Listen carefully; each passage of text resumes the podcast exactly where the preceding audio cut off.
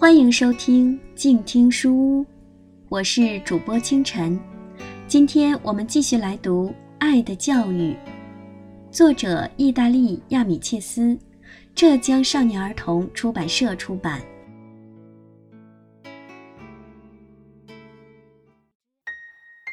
班长德罗西，十一月二十五日。每次都考第一名的德罗西，真是让人佩服呀。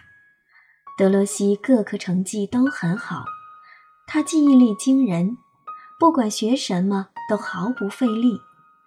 对他来说，学习就和玩游戏一样轻松愉快。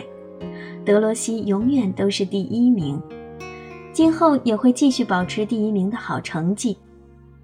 他不仅学习好，而且长得很英俊，有着修长挺拔的身材，俊朗的面孔。和金黄色的头发，他动作灵巧，用一只手撑着就能轻松地跳过课桌。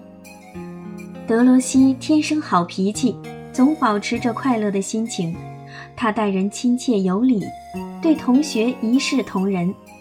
他曾亲手画了一张小小的卡拉布里亚地图，送给来自卡拉布里亚的同学。他像个绅士一样，面带笑容。每当他收作业时，同学们都会亲切地和他拉拉手。但是有好几个同学不喜欢他，比如诺比斯和弗朗蒂，还有华蒂尼。但德罗西似乎对他们的敌意一点也不在乎。其实我有时候也难免会嫉妒德罗西，一想到自己的成绩总是不能超过他，心里就会不舒服。特别是想到自己绞尽脑汁才做完家庭作业，德罗西却不费吹灰之力就做完了，我就会觉得很郁闷。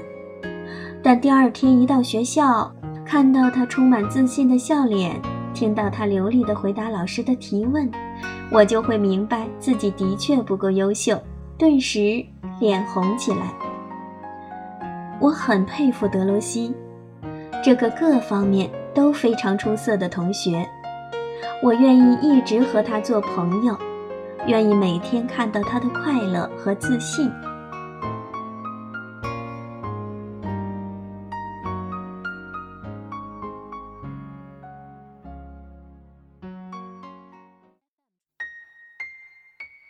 小商人卡罗菲，十二月一日，今天。外号叫小商人的卡罗菲到我家来玩儿。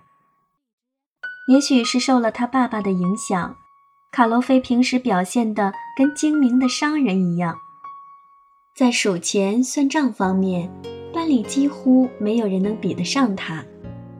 他有个银行账户，平时就把自己的零花钱存到里面去。日常生活中，那些废旧的钢笔、蜡烛头，或是旧邮票、大头针儿等，他都小心翼翼地攒着。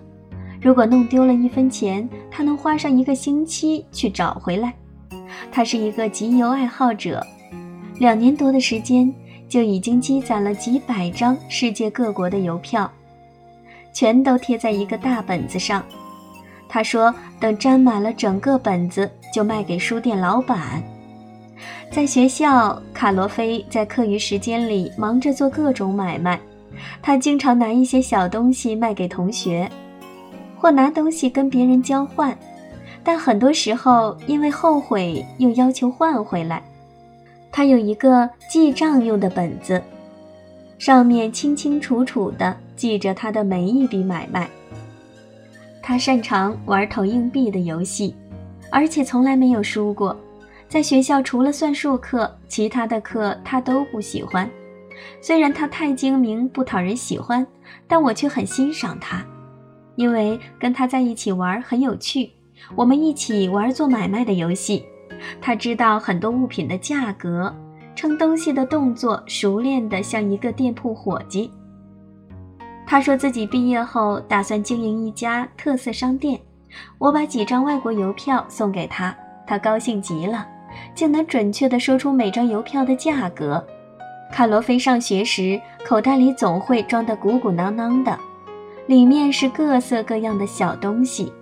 他为了掩护这些宝贝，总喜欢穿一件宽松的黑色大外套。他经常坐着不说话，但眼睛忽闪忽闪的，像个老练的商人在筹划着什么。许多同学不喜欢他，说他是个吝啬鬼，但我从他身上学到了不少东西，觉得他像一个小大人。我爸爸也对卡罗菲很感兴趣，他认为这个孩子虽然有点贪财，但他的本性是善良的。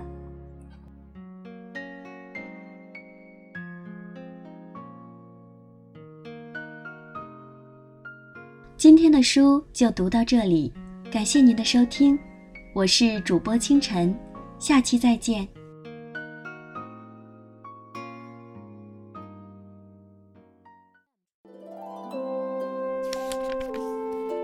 读书是我们了解世界的方法，也是我们每天最好的娱乐。每读一本书都是一次修行。静听书屋。陪你在每一段向往阅读的路上。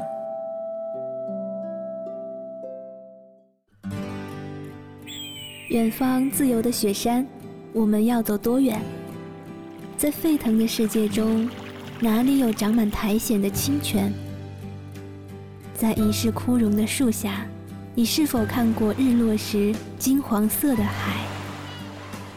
漫天飞雪的时刻，你愿意和谁？围坐在炉边，谈谈心事，聊聊天。公众账号搜索“静听有声工作室”，很期待在那里和你相遇。